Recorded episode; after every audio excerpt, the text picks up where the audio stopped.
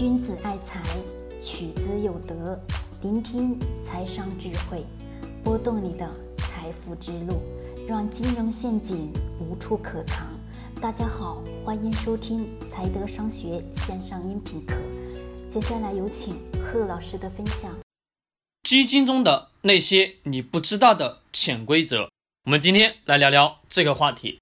我把它呢分为了有几大点，之总的来这几大点都是我一个小点一个小点所拆分的。各位仔细的去听，这个我经常的去有提到过，有在我们的音频当中有提到过好几次，还有单独的录了十分钟的音频有讲过。那么我们今天呢再一次来讲，是因为有人在问到了这个问题，就说。为什么我会去反驳很多人所讲的？说你要买这个基金，买那个基金，买这个基金，买那个基金。为什么你的观点要跟所有人相反呢？相反的本质原因是什么？是什么在支撑着我说要相反的话题？有以下的几点，仔细的听。第一个是基金募集只要足够足够大，而且在我们筛选任何基金的时候。我跟各位是有没有讲过？我付费课程中有仔细的去说过，要筛选这个基金的总共的资金量要足够大吧，至少是在十五亿以上的这种资金量大的这种基金，对不对？这种基金公司为什么？很简单，在我们中国人的思想当中，不光是我们中国人思想，或者说我们按照事物通常的。规律性的角度去看的时候，你会发现，如果说这家基金它的规模很大，很大的情况下出现了任何的问题，出现了任何的叫什么，任何的不好的信息的时候，你会发现一个非常显而易见的人会出来，这个人要么是特别特别有实力，要么是什么特别特别有钱。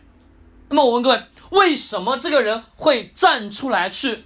把这些事情去摆平，摆平这些事情对于这个人来讲有什么样的好处？各位，很简单，只有四个字：利益共同体。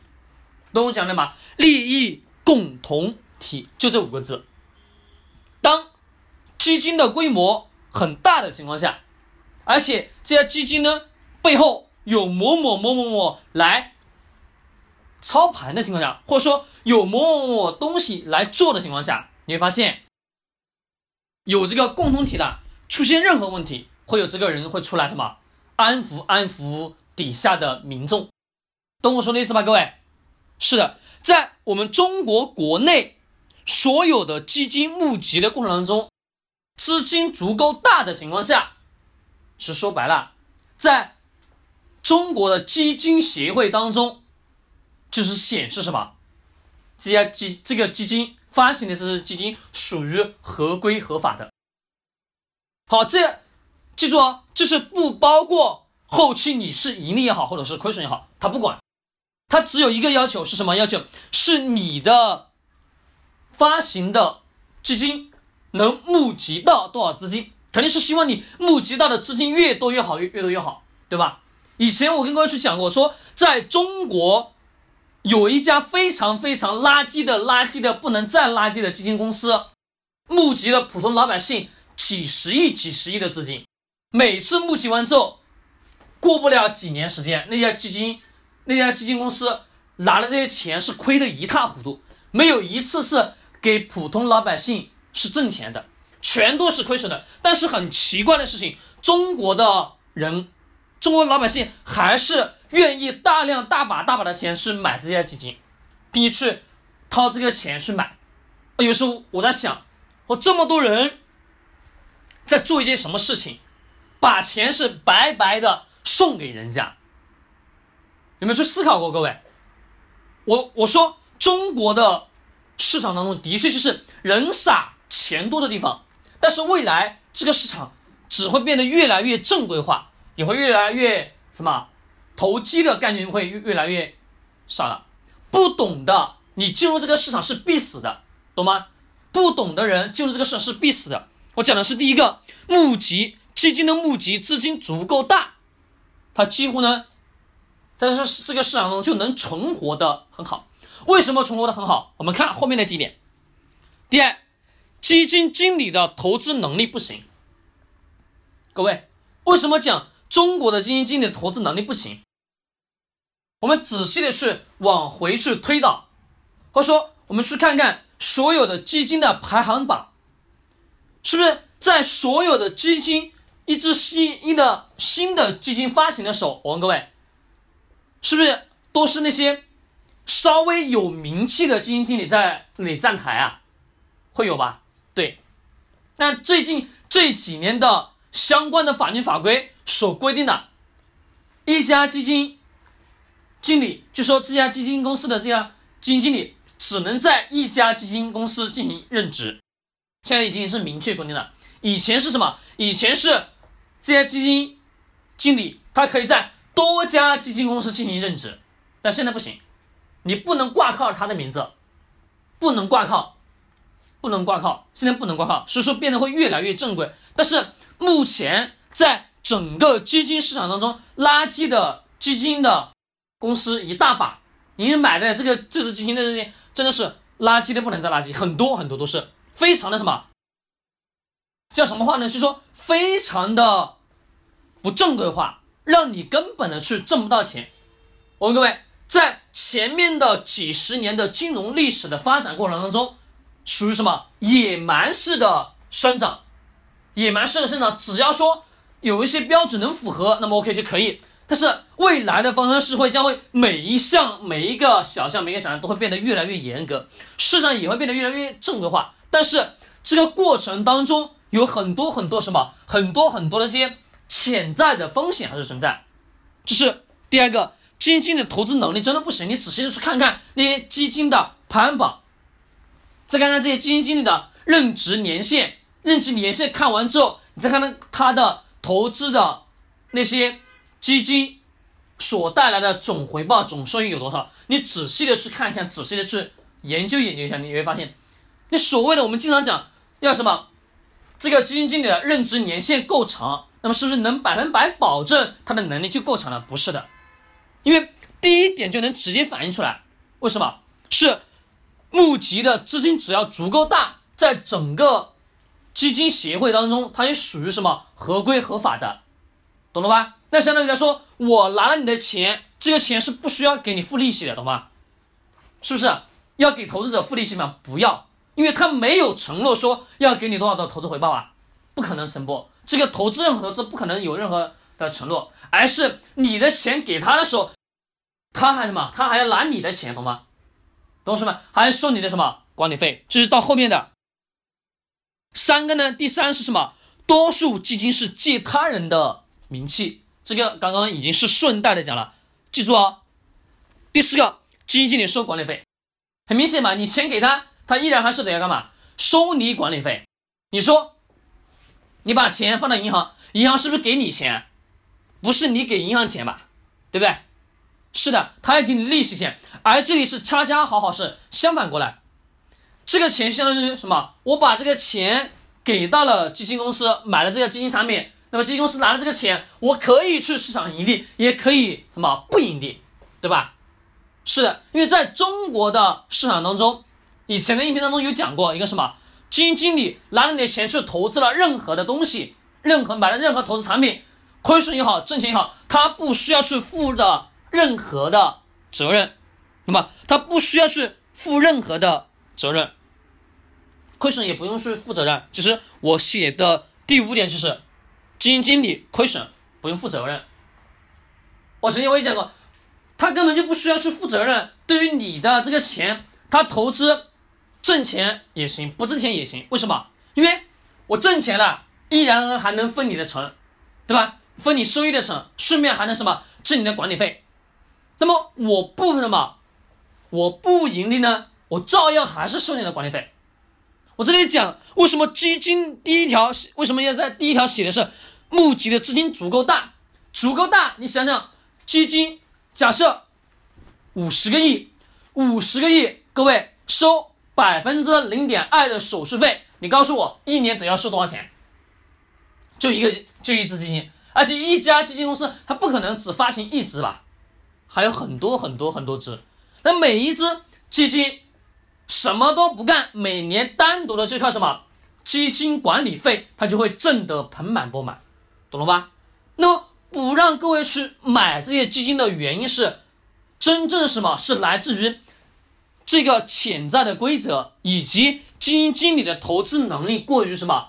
偏低，以及按照历史规律，我们倒推到前面的角度去看看前面的几年的金融发展，金融从最早期从国外过来，对吧？其实最早最早其实我们老祖宗就有的，只是说那时候没流行下来。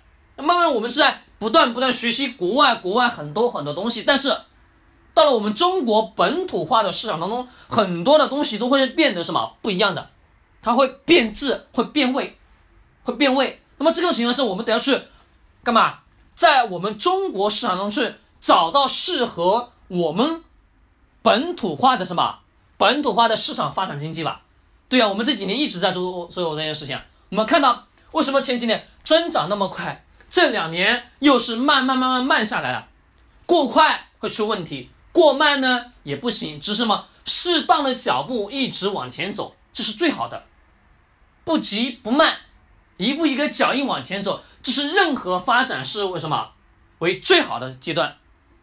但是这个阶段呢，很多人会感觉到痛苦。好，这个是牵扯到经济上问题，我们不过多去讲。在二零二零年的一号的。一月一号的晚上八点，我到时候会详细的去讲这个问题。那么我们看基金不让各位去买，我讲了六点原因：一个，募集的资金足够大，我收管理费就可以了，对不对？我可以不用挣钱，也可以挣钱。挣钱我如果我投资了拿你的钱投资挣钱了，还能分你的成，懂吗？在付费课当中我有讲过。还有第三，多数的基金呢是借他人的名气的，对。第二是基金经理的投资能力不行。第四。收基金管理费。第五，中国的什么基金经理亏损了，不用去负责任。说白了，各位想要基金市场变得收益很好，变得什么有正向收益，或者说有非常非常正规化，只有五个字可以去解决这个问题：是什么？利益共同体。当这个基金经理拿着你的钱去做任何投资的时候，跟你的。跟这个钱，他是跟这个钱直接产生关系的，而且是你们俩所有的利益是绑在一起的时候，那么这个人对于投资来讲，他会非常非常的去负责任。但是目前的整个基金市场，很多人讲的是天花乱坠，而讲这个怎么去筛选，讲那个怎么去筛选，就说白了没有多大的意义，真是没有意义。因为我们任何的问题，先得要看到本质之后。看到本质，知道了这个本质，那么其他的根本就不需要说去看了，真是说其他的你根本就不需要说再去花时间去学了，没用。因为说白了，你知道本质的结果是什么，你再去学那些无用的东西，你只是在浪费自己的时间而已。懂我讲的意思吗，各位？是说基金中的基金中那些潜在的规则，这些我们大致的要清楚明白。很小很小很小很小很细的，我没办法去跟各位去讲，为什么？因为我怕讲的太多，会有那个的，好吧？这里呢，各位理解一下，以后我们在咱们的线下，或者说我们的到我们明年，明年会有不一样的课程出来，到时候具体会会讲，我们以后会在我们的。私密课吧，我们叫私密课，或者叫我们的私密课里面会去讲这些东西，一些很多潜潜在的东西，嗯，很小很小的东西，我们到时候再去讲。这些呢，大的方向我们跟各位去弄清楚、说明白。本质问题看到之后，你就知道能不能去买了，各位，不能。那么能不能随便去买基金呢？不能随便买基金，除了指数型基金可以买以外，其他任何的基金都不用去碰了，没有意义的，真是没有意义。因为相对来说，指数型基金它什么背靠的是那个什么上证指数背后所筛选出来的，在我们国内比较有名的公司，再加上什么名气比较大，这里呢其实也是牵扯到什么一个利益共同体。好，我这里反问各位一个问题：假设中国有名型的是有名气的这种大型的企业。或者说有代表性的企业，我问各位，任何的一个领导人会不会让这家企业倒闭？会不会？不会的，不会的。因为当任何的东西它大到，就说它的规模，它能影响到什么整个地区的时候，一般情况下是不可能让它去轻易的去倒闭的。没有钱了，没有资金了怎么办？会有相对应的人来去支持。这个人就我我就不说是谁，各位自己去体会一下，你就知道是清楚，你将会很明白知道是谁。因为任何的东西一旦在整个市场当中形成了很大的影响力之后，它就有什么会相关的去限制，因为会有很多很多一些潜在的东西所存在，因为这是任何一个国家任何的一个。地方，我们都应该需要明白的东西。所以这个我不需要去呃戳破，各位听一下，你就能大致的去知道，你能想象到是什么东西就可以了，好吧？因为这个真的是不呃不好去说。好了，各位，我们今天聊到这里，我也希望呢你能真正去清楚，买基金不要去瞎买，也不要去学那些这个技巧那个技巧，没有多大的用。首先一点，直至本质，看到。基金背后的本质，我们清楚之后，你你就要清楚知道哪些东西我应该去学，哪些东西我不应该去学的，你就能你的方向很清楚，你的目的就很清楚了，简单明了，不要去绕了那么多弯，绕过来绕过去，你发现还是这这个最靠谱，对吗？是的，没错。好了，各位，今天聊到这里，依然做个预告，二零二零年的一月一号的晚上的八点会有我的一场直播。到时候我们再详细的去聊很多的一些东西吧，我们到时候我们再去讲。今天就到这里，喜欢点击收藏或者转发。君子爱财，取之有德；学财商，找财德。